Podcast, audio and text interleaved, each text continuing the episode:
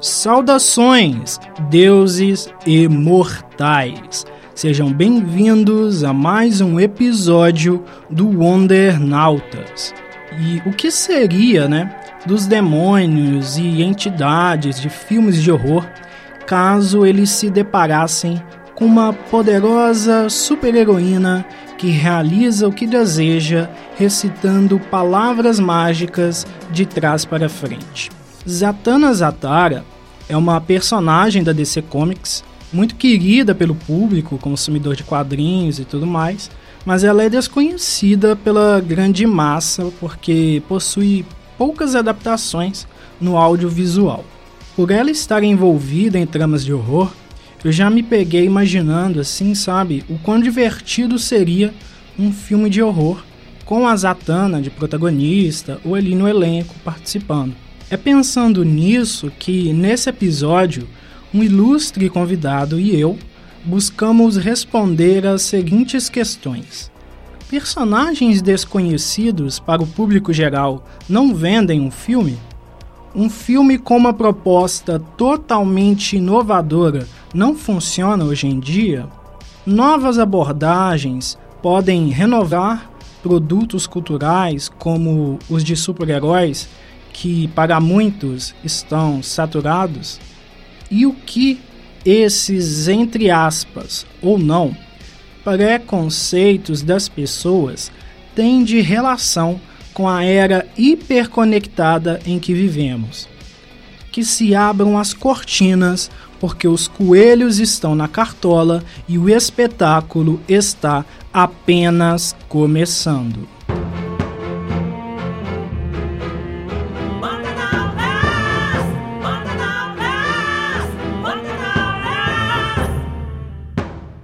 Antes do episódio propriamente dito, venho te sugerir que me siga nas minhas redes sociais para conhecer bastidores do podcast, detalhes de outros projetos e um pouco mais sobre o criador que vos fala. Posso ser encontrado na página do programa no Instagram, Wondernautas, ou no meu perfil pessoal, arroba Você também me encontra no Twitter como arroba Epifânio underline Maicon. No TikTok, buscarei produzir alguns conteúdos relacionados às minhas atividades no geral, que talvez possam te interessar também. O meu usuário lá é o arroba Wonder. Sem mais delongas, vamos para o episódio de hoje. Zatanna Zatara é uma personagem da DC Comics, como eu já falei, criada por Julius Stewart, se eu estiver pronunciando corretamente, Gardner Fox e Murphy Anderson. Sua estreia foi em Hawkman 4, uma revista do Gavião Negro, de novembro de 1964. Desde então, ela fez parte de variadas tramas e conquistou muito carinho do público né, ao longo desses anos. Muitas das narrativas que envolvem ela também envolvem o insólito e o sinistro, variando o tom assim de um sutil sarcasmo, uma coisa meio engraçadinha, ao horror sobrenatural, uma coisa mais assustadora e tal. Eu confesso que ela se trata, a Zatanna, né, de uma das minhas personagens favoritas da DC. Então eu sou suspeito para falar sobre ela, sabe? E eu sempre imaginei, já que ela é uma das minhas queridinhas, o quanto um filme de horror com super-heróis como a Zatanna seria bem incrível, né? Bem foda. E por falar nessa mestra das artes místicas da DC Comics, eu te convido para ouvir agora a primeira parte da entrevista com Gabriel Braga, do podcast República do Medo, ou RDM para os íntimos. É porque o que a gente tentou responder tem tudo a ver com essa temática que eu trouxe aqui. E você vai entender, você vai curtir, acredito eu. Então basta se ligar aí que o show vai realmente começar. Dadas as apresentações do nosso tema, eu venho trazer hoje o Gabriel Braga, de 28 anos, de Guarapuava, Paraná, que é professor, historiador e participa de um podcast é, bem interessante que se chama RDM Cash, ou República do Medo, né? Por onde eu conheci parte do trabalho dele. Te agradeço mais uma vez por estar aqui e abro espaço para você comentar alguma coisa sobre o seu trabalho, sobre quem você é, como que eu te achei, para te trazer aqui, etc. Ô, Eco, pessoal, muito, muito obrigado primeiro pelo, pelo convite. É sempre divertido a gente estar tá participando de, de uns podcasts, enfim, e conversando, né? Sobre, sobre cinema, sobre filme de horror, que é minha verdadeira paixão. Eu acho que desde criança eu fui muito apaixonado por, por cinema de horror e isso acabou me levando não só ao podcast, né, mas mesmo na minha vida acadêmica aí de, de pesquisas, eu procurando sistemas meio correlatos, né, que me ajudou muito quando eu fui convidado lá pelo, pelo Thiago para fazer parte né, do, do RDMcast. Eu não tô no, no, República do Medo desde a sua origem. Né, o podcast tem desde 2016, mas eu entrei em 2019, né, então eu faço parte dessa nova bancada ali. Mas é, é aquela diversão sem fim, né? Acho que o podcast é sempre uma coisa divertida, é sempre bom a gente estar tá, tá conversando, que daí quando perde diversão, perde o sentido também. Pois é, eu acho que até para as pessoas terem uma noção, né? Acredito que o podcast, que é uma, uma mídia, entre aspas, recente, né? Um formato de mídia que não é tão recente assim, mas é um formato que permite que muitas pessoas que não têm acesso a, a, ferramentas, entre aspas, mais poderosas, digamos assim, permite a essas pessoas a troca e a interação, né? É, de alguma forma a pessoa produz conhecimento e acaba recebendo também de volta, porque você interage com o seu público e vão abrindo novas janelas, né? Eu digo muito que o meu podcast aqui, é aqui ele tem quase três anos, mas ainda está na, na, faixa dos dois e alguns meses, e eu costumo dizer que eu aprendi muito ao começar a fazer podcast, porque eu também comecei a ouvir muito podcast, né? Então, ao mesmo tempo que eu estava, é, de alguma forma, aprendendo certas coisas, eu estava praticando, né? Então, é um, uma forma de mídia, digamos assim, que eu já sou até suspeito para falar, porque eu já sou, sabe, super fãzão, fãzão, assim, de, de dessas coisas, desse formato. Mas aí partindo para a primeira questão que eu separei aqui, como eu te disse, eu entrei meio que em um daqueles debates infinitos do Twitter sobre, de alguma forma, sobre cinema, né? Mas era, eu acho que estava numa publicação a respeito desses novos projetos que foram anunciados da DC Comics no, no, cinema, né? E de séries uhum. também, etc. Já que o, o, James Gunn conseguiu meio que um patamar elevado ali dentro desses projetos. E aí, alguém comentou alguma coisa do tipo: ah, eu queria um filme da Zatanna, aquele filme que foi é, anunciado da Zatanna, que é uma personagem da DC Comics, que ela é mais ou menos uma feiticeira que fala de trás para frente e tal gosto muito dela, sou suspeito para falar.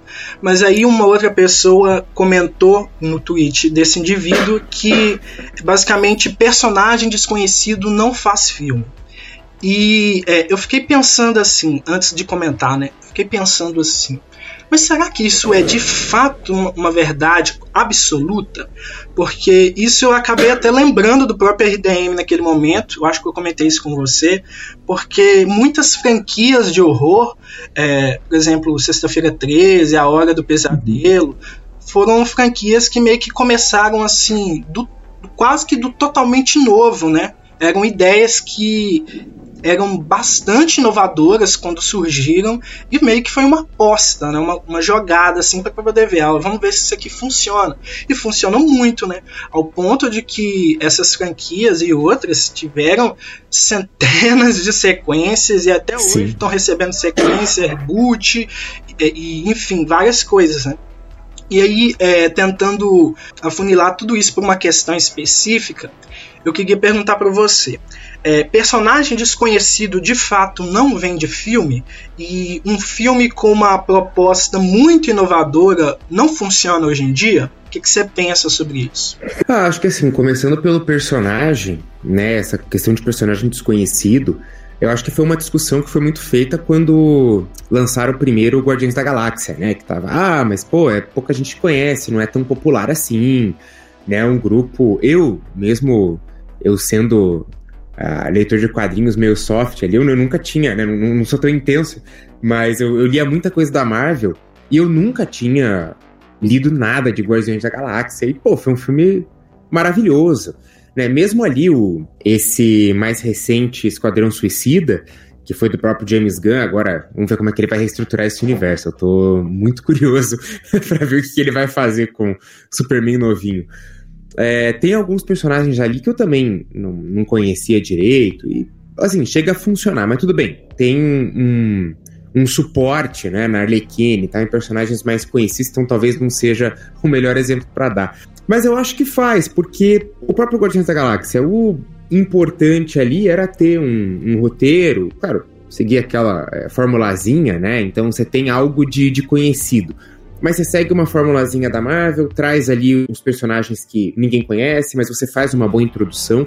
Eu acho que essa é a parte fundamental, né? O filme conseguir introduzir esses personagens em poucos minutos, né? Porque não é uma série de TV, não é algo que você vai ter um grande tempo para desenvolver. Então, se tiver uma apresentação rápida e eficiente, acho que não importa daí se ele é conhecido ou não, né? Agora, da segunda, dessa inovação, daí entra muito naquilo que, que a gente considera inovador, né? o que, que a gente considera diferente, porque a gente está sempre partindo de, de algum ponto, de alguma influência, é, mas eu, eu acho que sempre é visto com bons olhos, né? Essa atualização. Não, não sei se. Eu não estou conseguindo pensar em algum exemplo de coisa que tentou inovar muito e, e deu totalmente errado, tentando pensar aqui. Mas se for falar do próprio é, cinema de horror, né? Se a gente pensa nessas invenções e reinvenções que tiveram. Né? Você mesmo citou o, o Sexta-feira 13, né, junto ali com Halloween, inaugurando essa onda de slashers, pô, foram filmes que hoje em dia a gente pode assistir, achar, pô, super clichê, meio batido, mas na época era uma coisa diferente que se tinha. E o slasher ainda foi renovado pelo menos outras duas vezes. Em 84, com Hora do Pesadelo, né, que traz ali um conceito novo de um assassino sobrenatural. Lembrando que até essa época aí o Jason ainda não era sobrenatural, né? ele começa a ficar é, mais depois. Então, trazendo o Fred Krueger, que foi um personagem bem diferente, que falava, só por isso já era diferente, mas que não usava máscara, que era irônico e era uma força sobrenatural. E depois, óbvio, em 96 com Pânico, né? Então você tem, dentro do mesmo subgênero do slasher, você tem pelo menos ali dois momentos de uma grande renovação e que foram renovações que deram muito certo. Né? Eles apostaram em manter algumas características para caminhar um pouquinho no seguro e dar aquela inovada né, dentro da onde, da onde conseguiam ir, né? Ou inova num assassino diferente, ou inova numa narrativa que faz uma metanarrativa, ironiza o próprio slasher, né? Então é, a, acho que o segredo é muito essa junção de elementos que a, o público já conhece, né, que deixa aquela segurança, né, aquele pé no chão, tipo, tá, eu sei por onde eu tô caminhando, e daí você vai apresentando alguns elementos novos para também dar essa oxigenada, senão ninguém aguenta mais assistir a mesma coisa. Eu penso muito como você e um argumento que eu usei naquela tretinha do Twitter que eu mencionei foi de que essa galera que fala, que usa esse tipo de argumento é uma galera que é muito, muito quadrinho e não consome tanto outros tipos de mídias que não são sobre é. super-heróis, né? Porque é, um argumento que eu usei que eu me lembro assim de forma mais clara, é que eu falei, né, basicamente que essa, vocês que estão aí falando que personagem vende o filme e tal, vocês não estão considerando o cinema como um mundo à parte, né? Porque uma coisa é quadrinho, outra coisa é cinema. Uhum. Porque, por exemplo, nos quadrinhos, se você dá um título novo, digamos assim, para um personagem muito desconhecido, geralmente esse título fracassa. Mas é porque é um mercado diferente. Não é a mesma coisa que o cinema, né? Até porque a gente tem que levar em consideração também que quadrinhos são um nicho, digamos, muito mais seleto do que cinema. Cinema, hoje em dia, muita gente pode ir na terça-feira, pagar mais baratinho e assistir um filme. Quadrinhos, às vezes, principalmente aqueles que são é, ah, muito ovacionados e considerados muito top dos tops assim, às vezes você gasta uns 80 reais, até mais, Sim. numa edição de luxo, alguma coisa assim. Então o cinema é muito mais acessível, né? Então considerando que são outros modelos de negócio, são outros formatos de narrativa, que são coisas bem diferentes nesses aspectos, eu considerei que o argumento que funciona para o quadrinho é, ter sucesso ou não, não funciona para o cinema. E eu lembro que, inclusive, eu usei esse exemplo que você deu de Guardiões da Galáxia, porque é um exemplo dentro desse gênero de super-heróis que é, nega totalmente esse argumento de que o personagem específico vem de filme. Mas aí, é, trazendo um pouco mais essa coisa para, de alguma forma, tentar combinar esses dois elementos, super-heróis com gênero de horror, eu sempre pensei que essa personagem específica, Zatanna, é, daria um bom filme de horror. Porque os quadrinhos dela, ela enfrenta tudo quanto é coisa sobrenatural, é fantasma, uhum. vampiro, demônio. Ela é meio que, de alguma forma, se parece muito com Constantine no sentido de ameaças que ela enfrenta, mas ela tem toda uma roupagem diferente, né? Porque ela é meio que uma artista de palco e ao mesmo tempo um membro honorário da Liga da Justiça. Então, quando eles enfrentam um feiticeiro maluco que está destruindo tudo, Vamos correr atrás da Zatanna que ela ajuda aqui. E eu sempre pensei, essa personagem daria um filme muito legal que combina esses elementos de super-heróis com horror. E ao mesmo tempo, uma coisa que eu venho reparando nos últimos anos é que esse formato de super-herói no cinema me parece meio desgastado. Porque tem muitos filmes que estão repetindo a mesma coisa. Você assiste, parece que é a mesma coisa de sempre. Acho que um exemplo assim que que me desagradou muito foi Viúva Negra, porque pareceu que foi um filme feito só para poder é, é, calar a boca de quem estava reclamando da Viúva Negra não ter espaço, né?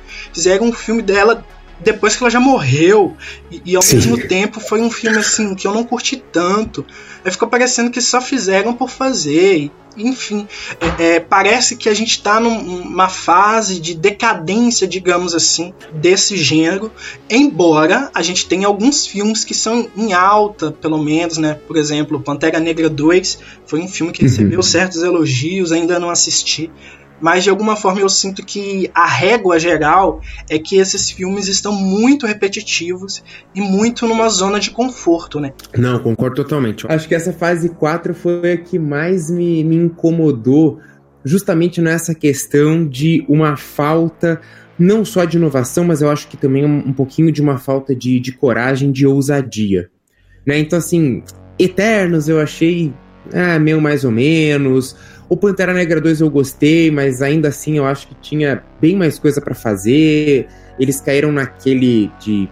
Juntou, parece que são dois filmes diferentes, eles juntam em um só, e daí não fica bem trabalhado nenhuma das metades, né? Eu queria ter visto mais daquela história ali contada. Então, para mim, se tivesse dois filmes, né? Um Pantera Negra 2 e um 3, eu acho que ia ser mais legal. Que eu, eu queria ver mais daquilo e acabou ficando muito condensado. E o próprio Doutor Estranho, né? Que foi o meu preferido dessa, dessa segunda fase, adoro o Sam Raimi. Mas eu reconheço que falta um pouquinho de ousadia, né? Você falando ali da, dessa questão do horror, né? Tá, a gente tá devendo ainda, a gente tá em débito de que a gente precisa de um filme de herói que converse mais com a temática do, do horror, né? Porque a grande promessa era os Jovens Mutantes, que, enfim, aconteceu tudo que aconteceu. É, e daí ficou nessa, não, mas ó, Doutor Estranho vai trazer o Sam Raimi e diz que vem um filme de, de horror. E as primeiras impressões tinha lá gente que, ah, porque eu levei meu filho pequeno, ele chorou e tal. Então eu já tava, pô, será que o, será que o homem fez isso mesmo? Daí você vai ver, obviamente não é um filme de, de horror, mas ele tem muitas cenas que facilmente dá para classificar de horror, né? Por conta do, do estilo da tensão que o Sam Raimi coloca na cena, a câmera que já é uma marca registrada dele. Então acho que tem vários momentos, né? A, a feiticeira saindo, aquela cena dos espelhos. Não tem muita cena que se aproxima do horror. E eu gostei, isso aqui eu acho que podia ter ousado mais. Né? Que a gente até falava, pô, é o multiverso da loucura e aparece dois universos, assim, três, né? Tem um que eles só, só passam, mas é dois universos principais. Pô, eu queria ver multiverso da loucura mesmo, né? Eu queria ver um monte de coisa. Quero maluquice, quero uma inovação. Investe mais no, no horror. Mas ainda assim, eu, eu acho que talvez tenha sido esse que eu o, o que eu mais gostei dessa fase nova, né? A, a DC agora tem outro momento, né? Pô, o, o Batman foi sensacional, como eu gostei do Batman. Ah, eu não assisti a série do, do Pacificador, né? então daí não, não saberia dizer. Mas você vê que, assim, é a, aquele gênero. Eu vi muita gente já comparando com o Faroeste, né? Porque o Faroeste também teve uma duração, pô, ali dos anos 20, 30 é até os anos 70, basicamente, com o, o Spaghetti Western, né? Os, os faroestes italianos.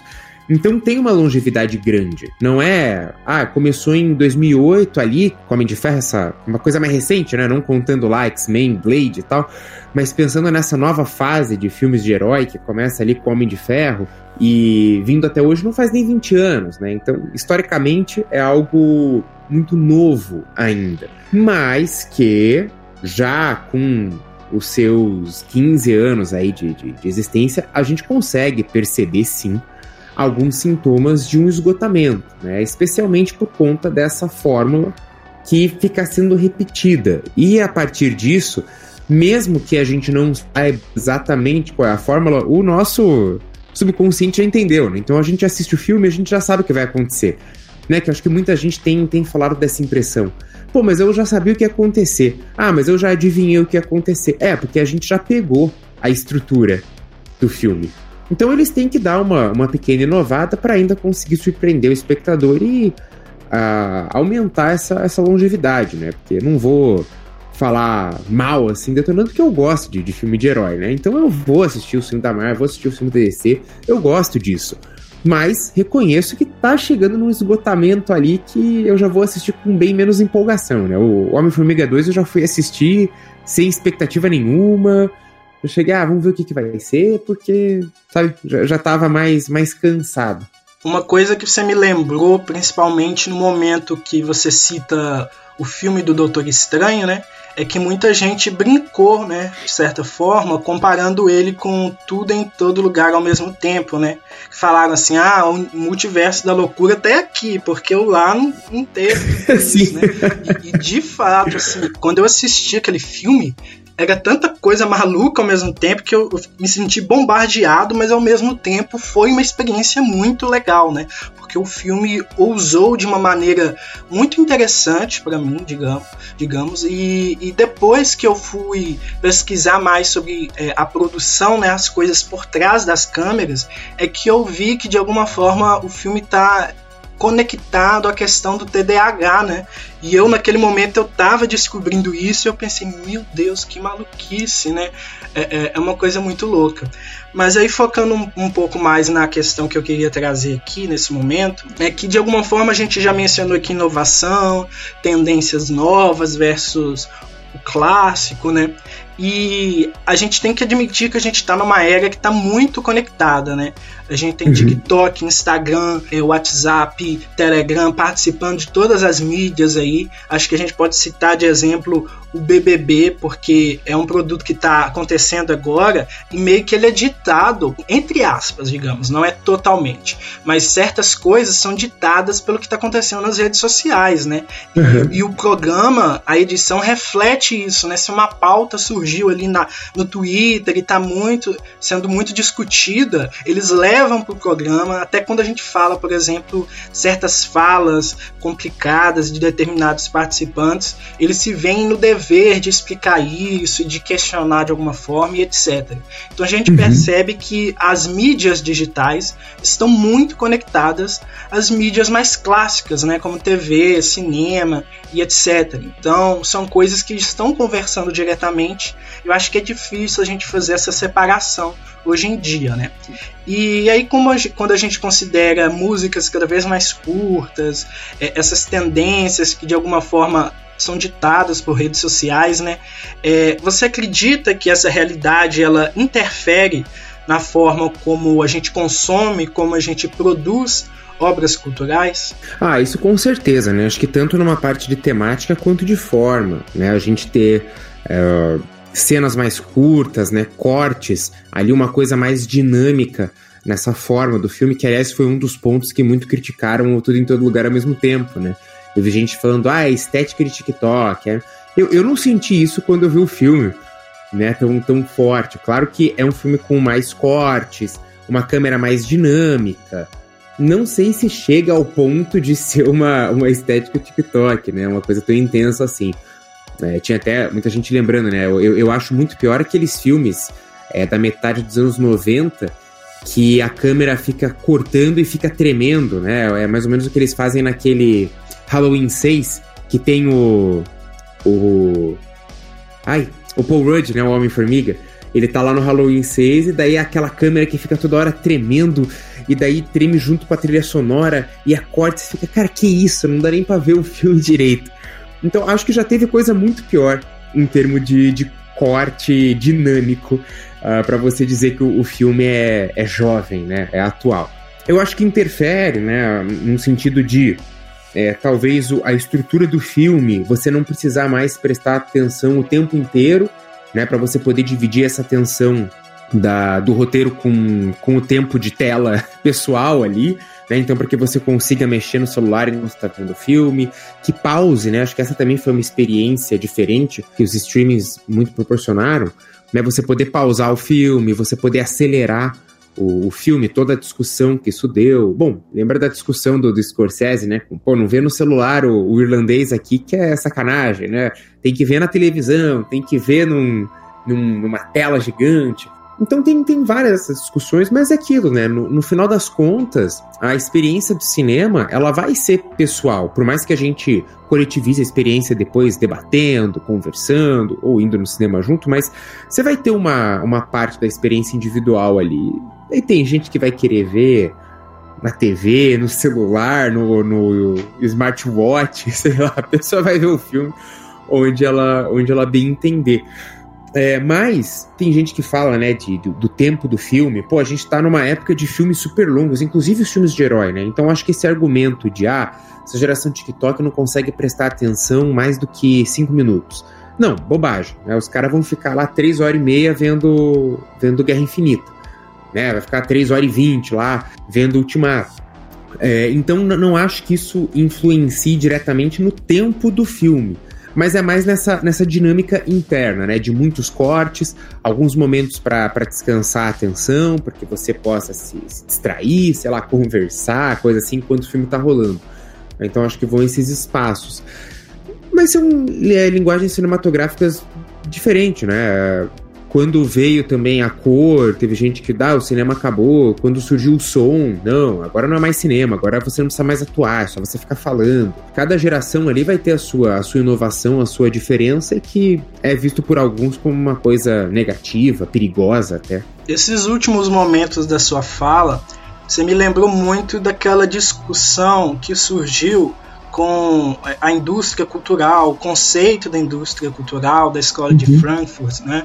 É, é, que eu sou do jornalismo e às vezes eu puxo essas coisas, mas é, Legal, é, é um conceito assim que eu acho muito interessante da gente pensar que no momento que ele surgiu, né, ele questionava de alguma forma, a validade de certas expressões artísticas, digamos, né? Uhum. Porque falava, ah, a arte agora é uma mercadoria e, e deixou de ter a essência da arte para ganhar dinheiro no capitalismo, né? E aí quando você pensa que a escola de Frankfurt tem uma base ali no, no Marx, né? Você entende meio que por que, que existe essa crítica. Só que uma coisa que eu acho interessante, principalmente no momento que você cita, né? Essa coisa de ah, o que é cinema, o que, não é, agora o cinema acabou e tal. Eu percebo que sempre surge, digamos assim, um momento de inovação no cinema e na arte em geral, e um pouco depois surge uma contra-resposta, ou às vezes até quase que imediatamente, uma contra-resposta daquela galera falando: ah, isso aí não é mais arte, isso aí não é mais uhum. cinema, isso aí não é mais música, e sempre tem essas duas, esses dois discursos, né, em confronto. E aí eu fico pensando muito assim: o que é, que é arte e o que é que não é arte? Nessa ideia, né, considerando essas inovações. Como eu sou da comunicação, eu tenho uma visão de que é impossível você não atrelar a produção cultural as pautas que estão presentes na sociedade. Né? Então, se a gente está em um momento em que a gente discute muito questões de gênero, questões uhum. de raça, questões é, é, de xenofobia, essas coisas, é impossível você evitar que essas discussões alcancem as produções culturais, né? Então tem muita gente que fala, ah, é lacração, que não sei o quê, mas essas discussões sempre estiveram é, em diversos níveis presentes em muitas produções. Só que era uma coisa mais, digamos assim, minimalista, né? No sentido de que não era tão aberto e não era tão escancarado, digamos assim, né? Mas uhum. existem uhum. filmes e quadrinhos e séries, afim, que não são dessa nova era do TikTok, do Instagram e tal, mas que trouxeram algumas dessas temáticas, né? E aí eu fico pensando assim, o que que exatamente seria arte e o que, que exatamente não seria arte nesse meio que a gente está falando sobre TikTok, Instagram, todas essas tendências, essas críticas que as pessoas fazem, né? O que, que seria e o que, que não seria. E aí, antes de passar para você responder, eu já queria dar um exemplo de uma coisa que eu até conversei tem pouco tempo com um amigo meu. Nós dois somos muito dos quadrinhos, né?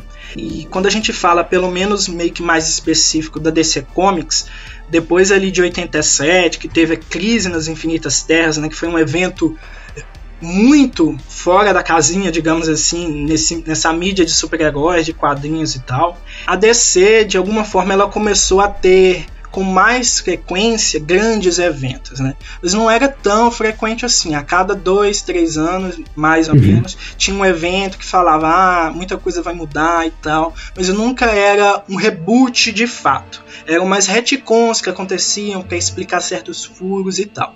E aí em 2011 a gente teve o Flashpoint, foi uhum. um evento assim para mudar de fato, para rebutar. E de 2011 para 2016, passaram-se pouco tempo, a gente já teve um outro grande evento que não exatamente rebutou, mas meio que quis resgatar alguns elementos da fase anterior ao Flashpoint. E aí, desde 2016 para cá, se tornou muito frequente esses grandes eventos nos quadrinhos. Todo ano tem pelo menos um evento de escala cósmica que fala: ah, vai ter todo mundo, vai ter um monte de coisa, um monte de loucura e tal. E ao mesmo tempo que surgiu essa tendência cada vez mais frequente, eu conversando com esse amigo, a gente estava falando como que de alguma forma essas histórias foram perdendo peso no sentido de narrativa, porque como é, se banalizou, ah, vai ter uhum. reboot o tempo todo, vai ter retcon o tempo todo, é, nos pareceu que a DC, eu não posso falar sobre a Marvel, porque eu sou muito mais leitor da DC, mas pelo menos nesse mundo de quadrinhos, a gente tá dando de exemplo a DC, né? Parece que não estão mais se importando tanto em trazer grandes discussões ou narrativas que tem um bom roteiro, alguma coisa assim. Parece que o, a grande ideia mesmo é capturar a galera pela ideia de algo cósmico, ah, vai ter lutas é, estratosféricas de níveis absurdos e não se preocupam tanto com a narrativa, com o roteiro, uhum. com certas pautas e etc. E aí, tentando conectar essas duas coisas, eu queria ver de você o que, que você pensa a respeito de tudo isso que eu falei, foi muita coisa, né? Mas se você enxerga é que de alguma maneira essas tendências e essa busca por vender o produto, se de fato isso em algum nível está retirando aquela qualidade que a gente encontra nesses produtos culturais, né? Será que o capitalismo de alguma forma está estragando a arte? Ou será que não é exatamente assim? Uhum. Eu acho que talvez tenha muita relação com precarização, né, de, de relações de trabalho, pensando na galera que trabalha nos quadrinhos, né, em escritores, roteiristas. A gente sabe de todos os problemas que está tendo agora, principalmente ali com a Disney Marvel no cinema, de uma precarização dos profissionais de efeitos visuais. Né? Então, nos quadrinhos não é lá muito diferente. A gente sabe que tem muito, muito problema com processo trabalhista e tudo mais. É, eu acho que esses reboots, assim, da, da DC, é, podem ser também uma estratégia de público. Eu digo porque funcionou comigo, sabe? Eu, eu era muito mais de acompanhar Marvel na adolescência. Quando a DC é, refez lá e criou os Novos 52, eu falei, cara, agora eu vou poder começar a ler Batman da edição 1. E aquilo me pegou fácil. Eu falei, não, agora é isso, agora eu vou acompanhar ou pegar o Detective Comics, o Batman, ou, enfim, né, algumas ali que eu lia na, na sequência. E daí eu parei de conseguir ler todo, todo mês, porque daí começa, né, mestrado, não sei o quê, a gente começa a ter pouco tempo, e logo eles rebutaram os 952. Daí eu falei, ah, eu, eu meio que desisti assim, que daí eu falei, putz, decepção. Eu tava querendo acompanhar, eu tava gostando, e daí de repente, aqui ó, rebuta tudo de novo. Eu achei muito, muito pouco tempo que teve de universo para acontecer, como você falou, né, esse evento cósmico gigantesco.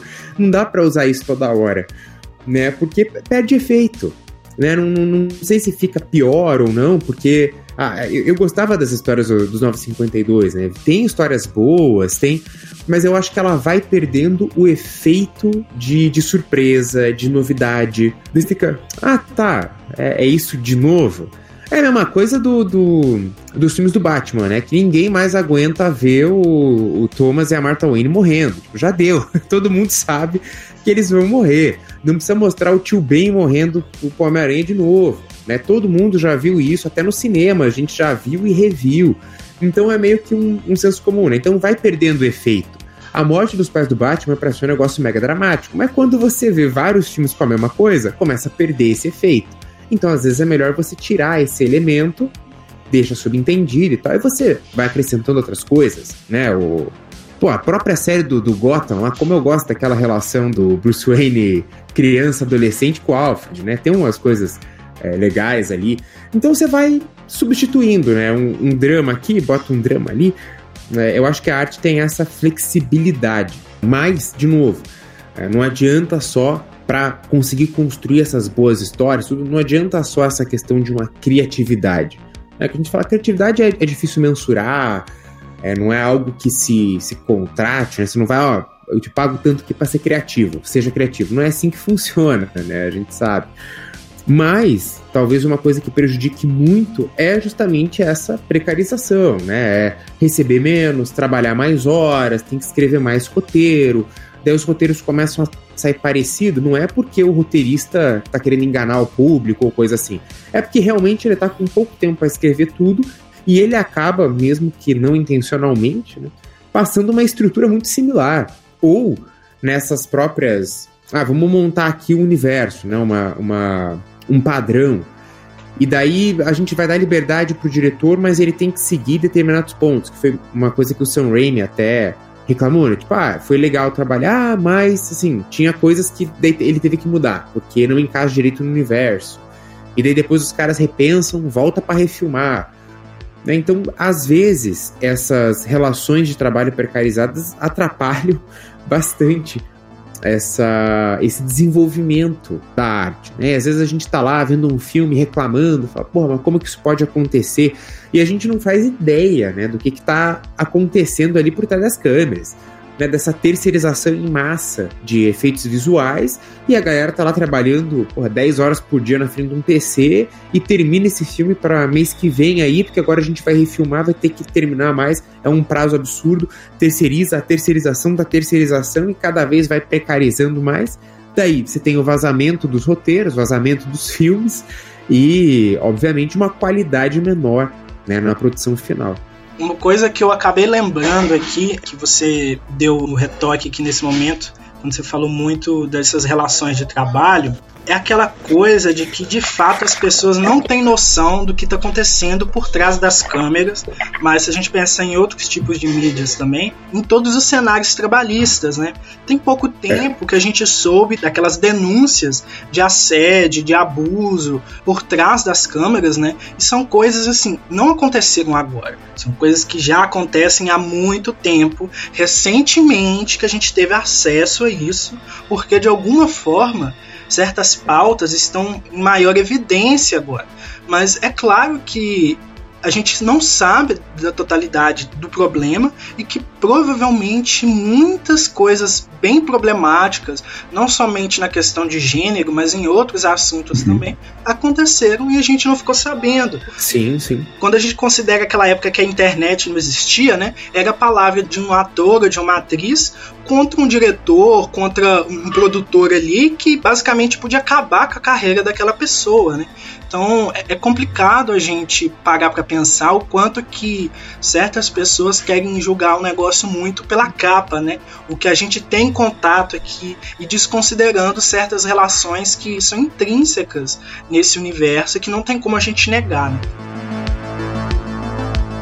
Essa conversa sobre super-heróis, o gênero de horror e temáticas relacionadas com as produções midiáticas atuais, esse negócio todo vai continuar no próximo episódio, mas é, de forma a abarcar outros tópicos que são interessantes e que acabam formando um segundo tema individualmente falando. E que é interessante que você escuta até o fim esse, né, para escutar o outro depois. Mas de qualquer forma, se você chegou até esse ponto, é porque você já ouviu o episódio todo, né? Mas enfim, é basicamente só para a gente dizer que essa conversa teve continuidade, mas é que tem alguns tópicos que têm relações com isso que a gente falou, mas que juntos formam um outro tema para o próximo episódio.